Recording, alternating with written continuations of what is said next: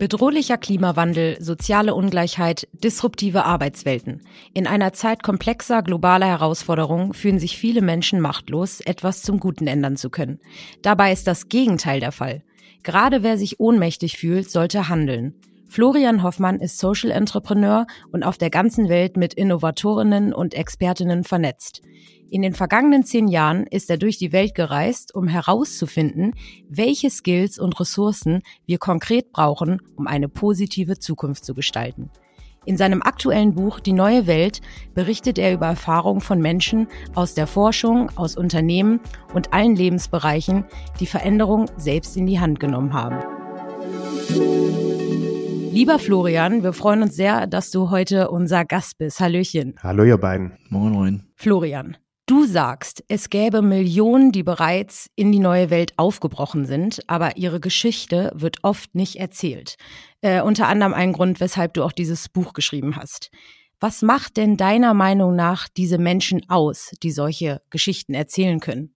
Die Menschen sind ganz unterschiedlich, haben ganz unterschiedliche Herkunft. Äh, manche sind arm, manche sind reich, manche sind ganz toll ausgebildet, manche nicht. Aber was sie vereint, ist, dass sie alle anerkennen, dass unsere Welt extrem komplex und voller Herausforderungen ist. Aber das hindert sie nicht daran, trotzdem loszugehen und in ihrem Wirkungskreis mit Freude und Mut etwas versuchen zu verändern. Du hattest vor kurzem eine Buch-Launch-Party in Berlin, ich glaube im Naturkundemuseum, und ja. hast selber die Frage gestellt, warum braucht es eigentlich in der neuen Welt ein Buch? Lisa und ich waren nicht da. Was war denn da die selbstgestellte Antwort? Also die, wir, äh, wir haben so ein bisschen darüber gespaßt, weil natürlich die Frage ist, braucht es noch so, wie du, wie du auch gerade gesagt hast, ne, braucht es das alte Format noch? Und gleichzeitig ähm, geht es ja drum mit der neuen Welt, mit dem Buch, mit der Bewegung, über die nach, wir nachher vielleicht noch reden, im Endeffekt ganz vielen unterschiedlichen Menschen äh, eine Stimme zu geben. Und es gibt natürlich nichts Archaischeres in puncto Geschichten erzählen als ein Buch. Und deshalb dachten wir auch, wir müssen unbedingt ein Buch dazu machen. Das äh, macht äh, auf jeden Fall Sinn. Und das Buch, äh, wir haben es gelesen. Wir können es jedem nur wärmstens äh, auch empfehlen, es zu lesen. Und bevor wir über diese Menschen äh, sprechen und ihre Geschichten und ähm, wie viele es auch schon davon da draußen eben gibt, wie sieht denn deiner Meinung nach diese neue Welt eigentlich aus? Die neue Welt, so wie ich sie kennengelernt habe, ähm, ist zum einen nicht ein Konstrukt der Zukunft. Also ich bin nicht so ein äh, Futurist, der jetzt hier sitzt äh, mit langem Bart und wildem äh, Schal und sagt, in 15 Jahren wird es so und so sein, sondern was mich interessiert ist, was Menschen heute schon tun. Und das auf der einen Seite ist äh, leider mehr und mehr Menschen gibt, die wir wahrscheinlich alle kennen, junge Menschen, äh, die aus der Schule kommen, aber auch äh, Menschen jeden Alters, die sich große Sorgen haben, die Angst haben vor dem Krieg, vor der Pandemie, vor der Umweltsituation und die das Gefühl haben, ihr Entscheidungsfenster wird immer kleiner und sie fühlen sich extrem ohnmächtig. Und auf der anderen Seite gibt es aber mehr und mehr Menschen, die sich von dieser Ohnmacht befreien und die einfach losgehen und was tun. Und wie gesagt, die sind nicht erst in der Zukunft, sondern die sind heute da in allen Ländern und die arbeiten nicht an einem großen Masterplan, sondern jede und jeder macht was für sich. Und das heißt, für mich ist die neue Welt wie ein wunderbar bunter äh, ähm, Flickenteppich von Puzzlestückchen, ähm, die aber von einer Grundhaltung im Endeffekt ein Ganzes ergeben können und hoffentlich was Positives gestalten.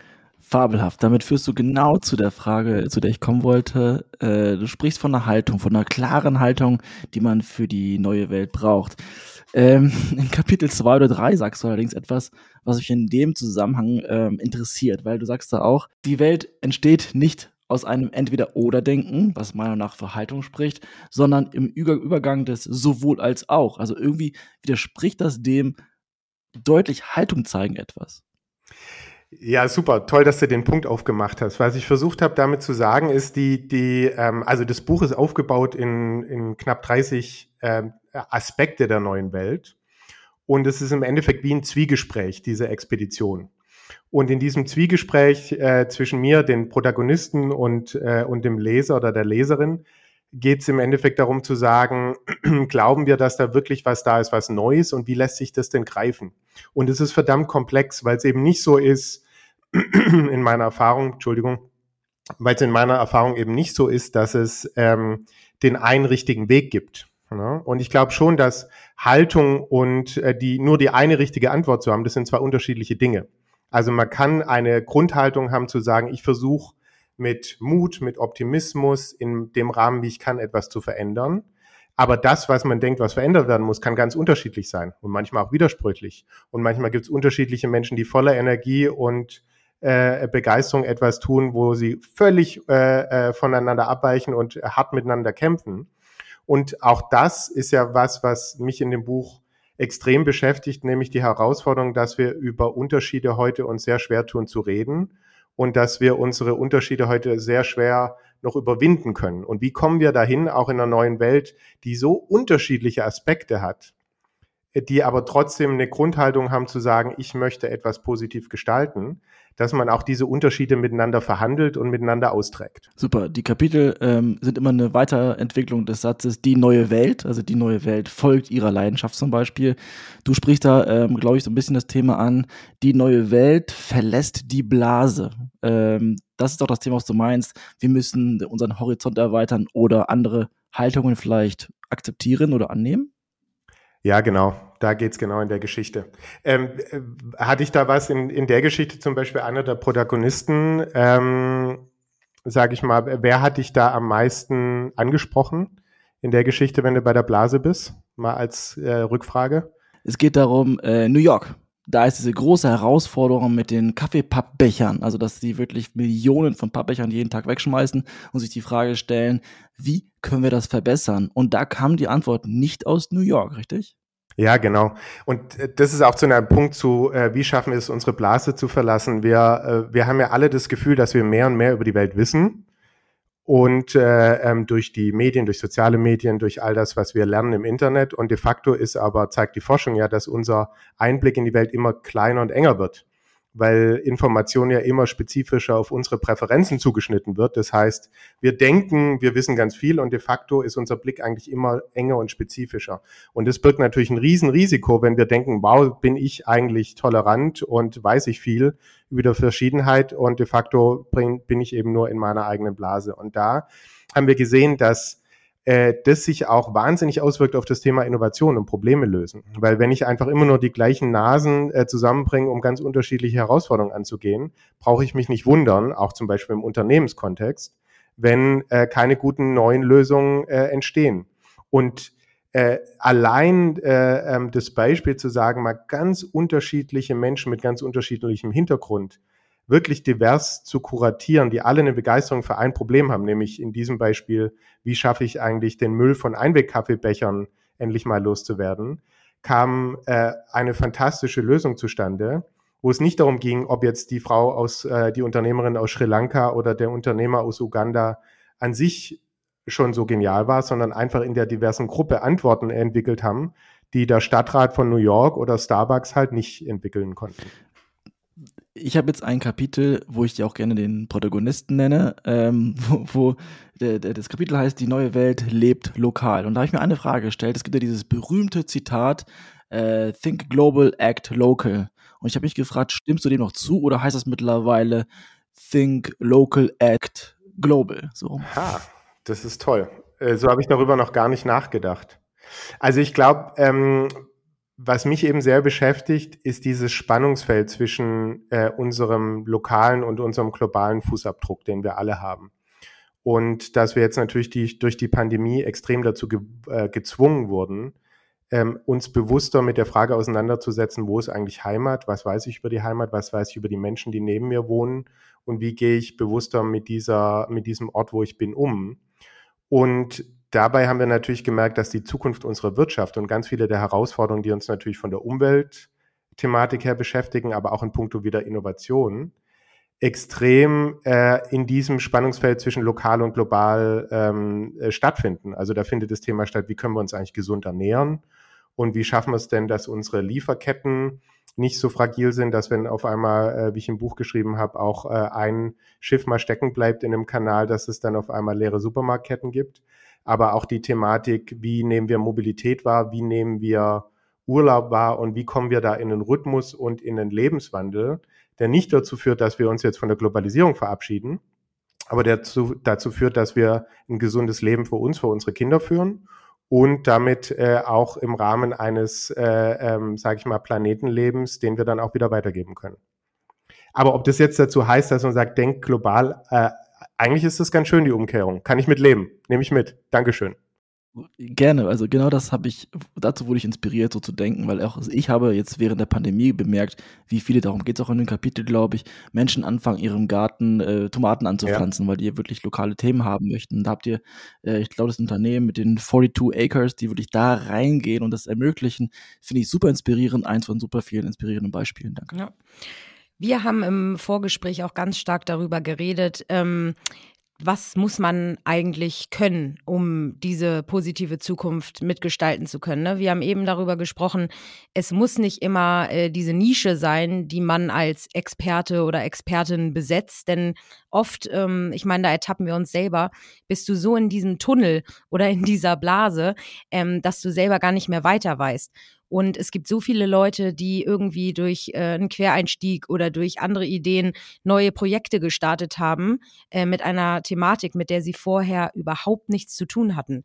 Ähm, deswegen, was, was meinst du, was müssen wir können? Wir haben es auch gesagt, äh, skillmäßig oder ressourcentechnisch um ähm, ja Teil dieser dieser Gestaltung einer positiven Zukunft zu sein. Ja, danke dir. Das ist wirklich eine der Fragen, die die mich in dem Buch, aber auch darüber hinaus in meiner Arbeit ähm, am meisten fast äh, beschäftigen, glaube ich, weil auf der einen Seite sind wir in einer krassen Transformation unserer Wirtschaft. Wir wissen, dass sich fast jeder Industriezweig extrem verändern wird bis 2030. Und wenn man den Forschern glaubt, dann sind wir zudem noch in einer absoluten Revolution, die so Erwachsene, glaube ich, noch nie erlebt haben, nämlich dass 50 Prozent der Menschen, die jetzt und heute arbeiten, bis 25 neue Fähigkeiten lernen müssen. Also das ist so das, wovon die äh, Wissenschaft ausgeht. Jeder zweite Arbeitnehmer muss was Neues lernen. Das neue Lernen dauert ungefähr sechs Monate und nur dann kann sie oder er weiter einen Beitrag in ihrem Unternehmen, in ihrer Organisation als Unternehmerin, Unternehmer leisten. Und dann ist natürlich die Frage, das heißt dann für Europa jetzt mal äh, gelinde gesagt 110 Millionen Menschen. Das heißt, wenn ich in einem großen Konzern bin, sind es Tausende von Menschen, die ich fortbilden muss, entwickeln muss. Zum Teil auf Jobs, wo ich noch nicht mal genau weiß, wie die aussehen, weil auch die im Entstehen sind. Und das ist eine brutale Herausforderung für, äh, für Firmen, für die Wirtschaft, aber auch für uns als Gesellschaften. Und da ist die Frage, wie gehen wir damit um und welche Fähigkeiten sind es denn, die wir da brauchen? Und was mich da am meisten fasziniert hat ähm, äh, im Gespräch zu dem Buch mit dem Protagonisten, aber auch mit, mit Forschern im Hintergrund war, äh, dass eben mehr und mehr rauskommt, dass die Kernfähigkeiten, die wir brauchen, nicht Expertenfähigkeiten sind. Wir brauchen auch Expertenfähigkeiten, aber die werden sich immer wieder ändern, weil sich einfach unsere Jobs, die Rollen und so äh, und so weiter so schnell verändern. Das heißt, was von zentraler Bedeutung ist, sind sogenannte Generalistenfähigkeiten. Oder wie er früher mal gesagt hat, Soft Skills. Ne? Also wie kann ich äh, gut kommunizieren? Wie kann ich Teams zusammenstellen? Wie kann ich so wie wir jetzt hybrid oder remote äh, eine gute Beziehung miteinander eingehen? Wie kann ich äh, anderen Menschen ein Gefühl von psychologischer Sicherheit und Vertrauen schenken und geben? Und wie kann ich dadurch dann auch ergebnisbezogen äh, Leistung bringen und gemeinsam etwas erreichen und daran auch noch Freude haben? Und das sind natürlich Fähigkeiten, die sich nicht so in einem einfachen äh, Online-Kurs, äh, bitte schau dir fünf Videos zur Resilienz an, lernen lassen. Das ist die ja. große Herausforderung. Absolut, ja. Und so Sachen wie, es klingt so trivial, aber äh, Empathie, also würde ich ähm, meinen, ist eine der wichtigsten äh, Soft Skill ähm, Soft Skills oder äh, Eigenschaften, die man da mitbringen sollte. Und ähm, es gibt genug Leute. Äh, sie, sie werden nur nicht gehört oder nicht gesehen. Das haben wir auch im Intro gesagt. Ähm, du, du hast in deinem Buch so viele ähm, Geschichten beschrieben, ähm, die du auch in, dein, in, deiner, in deinen zehn Jahren auf deiner Reise quasi entdecken durftest, ähm, von denen man vielleicht noch nicht so viel mitgekriegt hat. Und Ihr habt äh, die neue Welt quasi jetzt auch digitalisiert, wenn man das so sagen kann.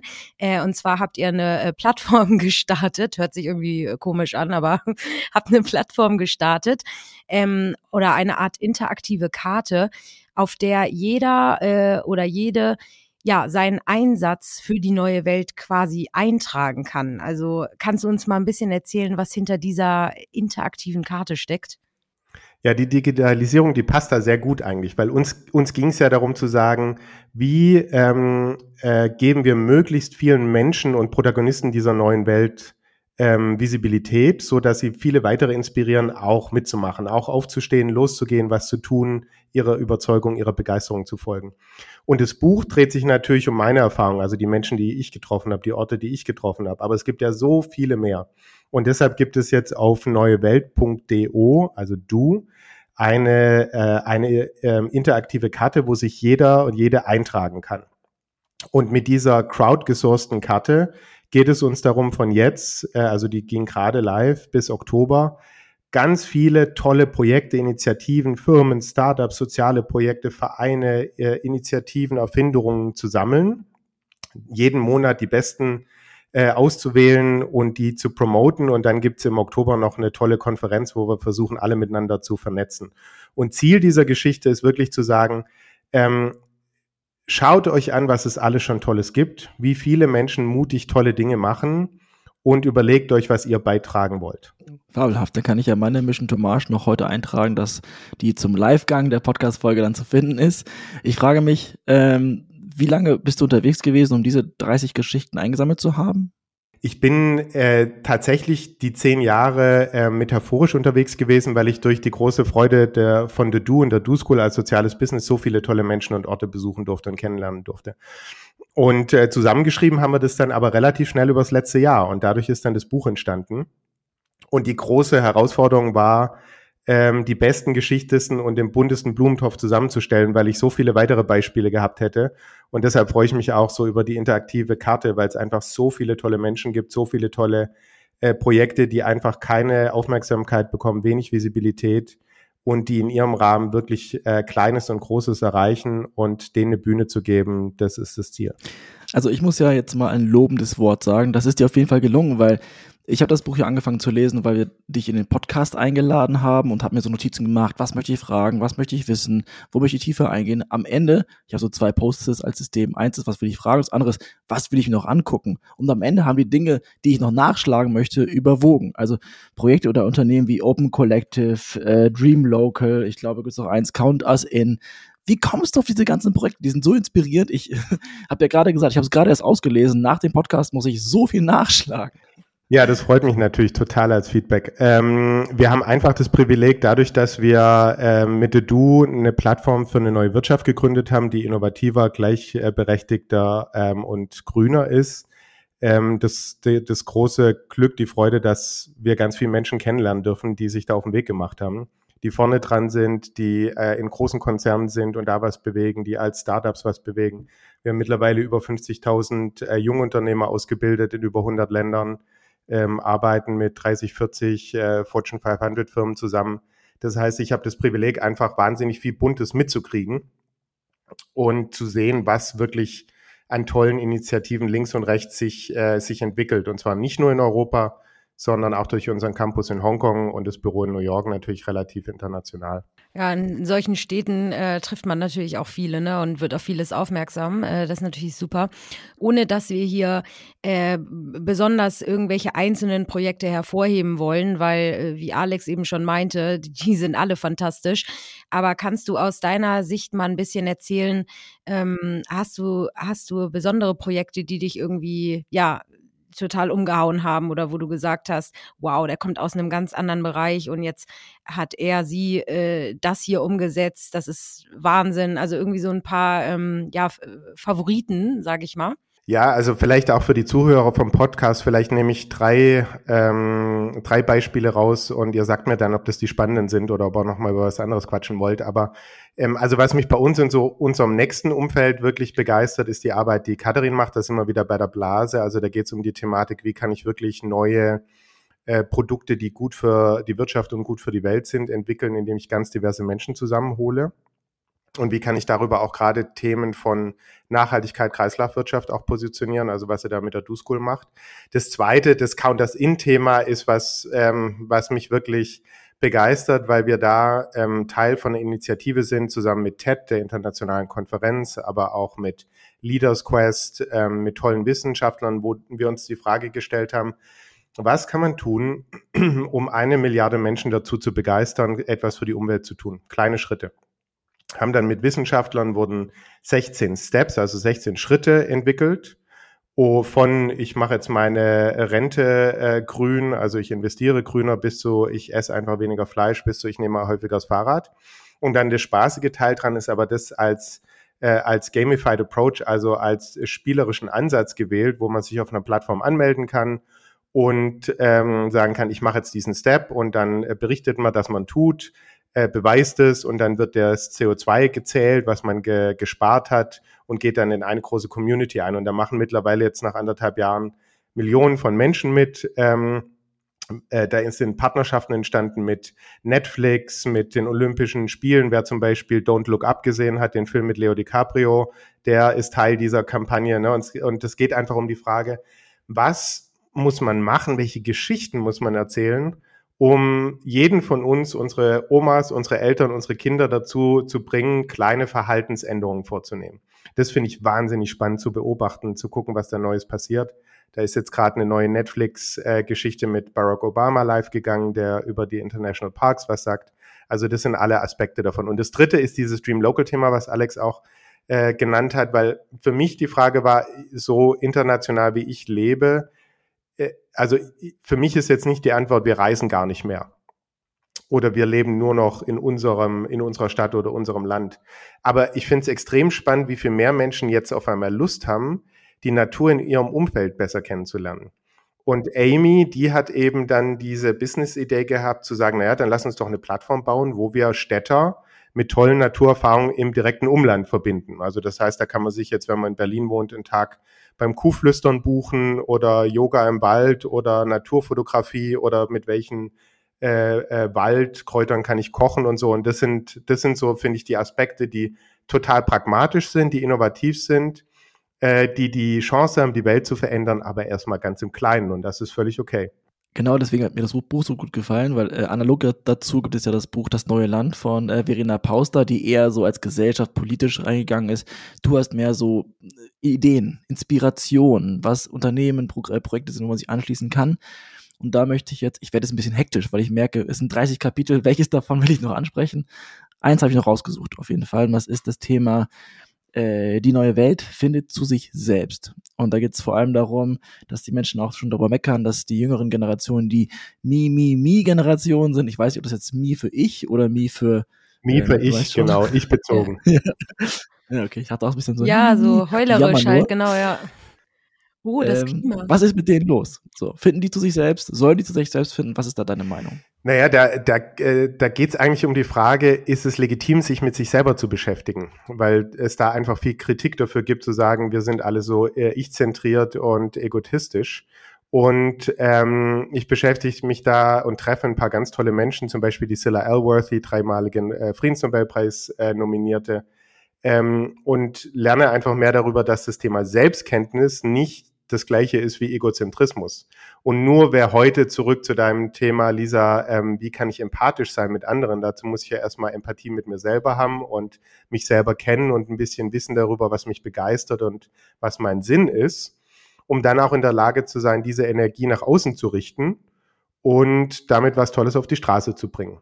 Und es gibt natürlich Menschen, die, äh, die sehr in diesem in der Selbstbeschäftigung dann stecken bleiben. Aber ich finde es eben faszinierend, dass gerade auch viel mehr junge Menschen, als es zum Beispiel in meiner Generation der Fall war, sich wirklich mit Selbstreflexion, mit Coaching, mit Meditation und so weiter beschäftigen. Und das bin ich fest davon überzeugt, dass das eine positive Geschichte ist. Aber da ist jetzt gerade um diese Frau äh, geht, äh, die hat ja ein Buch geschrieben. Äh, The Business Plan for Peace, Building a World Without War. Kann es ein Buch geben, was mehr beschreibt, das wir gerade lesen müssten? Hast du es gelesen? Soll ich mir sofort bestellen? Ich habe es gelesen. Äh, Silla hat zwei tolle Bücher, die, die wirklich lebens, äh, lesenswert sind. Das eine ist der Business Plan for Peace. Da hatten wir zum Beispiel auch gerade ein, äh, ein Webinar dazu mit Menschen aus der Ukraine, die in der Politik sind, also die jetzt gerade in der Verantwortung sind und wo es um die Frage was kann man eigentlich jetzt im Moment machen und wie kann man darüber nachdenken ging. Und sie hat aber auch ein Buch geschrieben, das heißt The Mighty Heart also das kräftige Herz, wo es eher um die Frage geht, was kann ich für mich selbst tun, um effektiv in der verwirrenden, wilden Welt zurechtzukommen. Beides tolle Bücher, kann ich super empfehlen. Wieder klasse Buchempfehlung. Ja, ich, ich, ich habe das Gefühl, ich gebe da Alex auch noch ein bisschen Luft. Ich wollte auf jeden Fall nur auf diesen Punkt Selbstreflexion oder diese Mi-Mi-Mi-Generation eingehen. Ähm, weil wir haben gesagt, das A und O ist auch Mindset. Und äh, wenn man sich nicht selbst reflektiert und bei einem selbst anfängt, äh, egal ob es dieses, ich muss grüner, weniger fliegen, ich, äh, ich versuche ähm, mal das und das, äh, da kann man ja nicht ähm, von anderen erwarten, dass sie es genauso machen. Also es fängt immer bei einem selbst an. Ne? Also was würdest du da äh, dazu zum Beispiel sagen, inwiefern dieser Mindset, äh, sage ich mal, Change oder die Transformation da eine, eine Rolle spielt? Wahrscheinlich auch eine immens hohe, oder? Ja, Logo. Und ich glaube, du hast ein ganz gutes Bild gewählt. Also wenn, wenn wir von Mindsets reden, dann reden wir auch oft um das, über das Thema Perspektivenwechsel. Ne? Und da ist es ja zum Beispiel auch im Buch gebe ich ein paar Beispiele. Also das eine ist so das Thema äh, Beginners Mindset, also sich bewusst sein, dass die, das Problem unlösbar ist und trotzdem loszugehen. Und trotzdem äh, sich da darauf einzulassen, sich wirklich in das Problem zu verlieben und zu sagen, ich kann das nicht das ganze Problem lösen, aber ich habe Freude daran, ich habe Begeisterung, ich habe Sinn darin, etwas zur Lösung beizutragen. Wie immer klein oder groß das dann sein wird, das weiß ich jetzt eh noch nicht. Ein anderes Beispiel ist so das Thema, was ja bei uns in Deutschland, glaube ich, auch, äh, oder nicht glaube ich, sondern finde ich immer wieder eine große Herausforderung ist, dass wir ein Land der Experten sind. dass wir ganz oft wissen, was das Problem ist. Wir können es perfekt runter äh, analysieren was aber nicht unbedingt heißt, dass wir es toll gelöst bekommen. Und dass manchmal, äh, und da schreibe ich ja über einen tollen äh, Zen-Meister, der dann sagt, der Experte ähm, hat nur ganz wenige Wege, der äh, Anfänger ganz viele. Und manchmal sich wieder zurückzunehmen und zu sagen, was war es denn, was mich am Anfang eigentlich an dem Thema begeistert hat? Und wenn ich jetzt nochmal ganz aus der Vogelperspektive drauf schaue, was könnte ich mich denn trauen, noch zu tun? Auch wenn ich weiß, dass es schwierig wird, aber wo sollte ich denn nochmal Gas geben? Dann jetzt meine letzte Frage. Die neue Welt sucht nach Sinn äh, da ähm, Lisa, glaube ich, erzählt hat äh, im Vorgespräch, ich gründe gerade ein, ein Purpose-Unternehmen und dann hast du da ein Zitat, was mich schockiert hat. Also wirklich, ähm, darüber müssen wir nochmal kurz reden. Und zwar, äh, die besten Länder, ähm, die es gibt, um ein Social Entrepreneur zu sein, da ist auf Platz 14 Pakistan, sprichst du im Buch zu, auf Platz 45 Deutschland. Oh nein was jetzt? Soll ich es lassen? Soll ich nach Pakistan ziehen? Also erstmal erstmal toll, dass, äh, ähm, dass du ein Unternehmen gründest und äh, ich hoffe, wir können da noch drüber reden und würde mich interessieren, mehr zu erfahren. Ähm, da äh, da ging es ja darum, dass äh, die Thomson Reuters Foundation ähm, eine Analyse gemacht hat, äh, in welchen Ländern sind Sozialunternehmer am besten dran und haben am meisten Unterstützung. Und worum es mir dabei ging, äh, ist nicht zu sagen, ist es in Deutschland toll oder nicht toll, sondern dass es mittlerweile eine globale Bewegung ist und dass man äh, sinnhaftes Unternehmertum heute in Ländern, von denen man denkt, die sind arm, genauso erfolgreich machen kann wie in Ländern, von denen man denkt, dass sie reich sind. Ähm, ich glaube, also was ich in Deutschland toll finde, ist, dass es ja, ich komme ja noch aus einer Generation der Social Entrepreneurs, wo es äh, so eine, eine kleine Reihe von Leuten gab, die sich oft auch wirklich mit den rein sozialen Themen beschäftigt haben. Mittlerweile gibt es eine, eine Riesengruppe von äh, jungen Zebras, von tollen Startup-Unternehmern, die gerade auch Tech und alle möglichen Innovationen nutzen, um wirklich sinnvolle Dinge voranzutreiben. Und ich glaube, das ist mittlerweile Mainstream. Das ist eine der Dinge, die mich wirklich ähm, äh, hoffnungsvoll stimmt in Deutschland. Aber ich finde schon, dass es Länder gibt, in denen ähm, äh, Purpose Businesses es leichter haben, wo sie leichter Geld kriegen und Investment, wo sie äh, leichter mit großen Konzernen zusammenarbeiten können und wo sie auch in der Gesellschaft schneller Recognition finden. Wir sind da schon immer noch so ein bisschen in der Nische bei uns. Auch ein Thema, über das Alex und ich äh, vor allem in letzter Zeit sehr viel äh, sprechen. Also diese bürokratischen Hürden oder Deutsch, Deutschland auch als Standort oder äh, genau, wenn es auch nur um die Finanzierung geht. Also da ist auf jeden Fall sehr viel Luft nach äh, oben. Da sollte man äh, mal ein bisschen über den Tellerrand schauen. Ich weiß nicht, Alex, ähm, ob du noch äh, gerne was loswerden möchtest. Ansonsten sind wir leider, leider, Florian, äh, am Ende der Folge angelangt. Aber ähm, das sollte ja auch nur ein kleines äh, Schmankerl sein für unsere Zuhörer und Zuhörerinnen, denn Genau, die neue Welt ist äh, überall erhältlich, äh, wo es äh, Bücher gibt. Also wenn ihr Lust habt mitzumachen, holt euch auf jeden Fall, äh, davon sind wir nämlich immer noch Fans, äh, das, das Buch haptisch. Aber schaut euch auch die digitale Version an, die interaktive Karte, auf der Alex sich jetzt äh, wahrscheinlich direkt nach der Folge einträgt mit seiner Mission to Mars. Ansonsten vielen, vielen Dank, Florian, für dein, ähm, für dein Engagement, äh, für deinen Blick in die Zukunft und für die tollen Geschichten, äh, die du da erzählt hast. Und ähm, wir sind gespannt, wobei äh, wir dich noch begleiten werden auf deinem Weg. Und danke, dass du heute dabei warst. Danke euch beiden für das tolle offene Gespräch. Vielen Dank.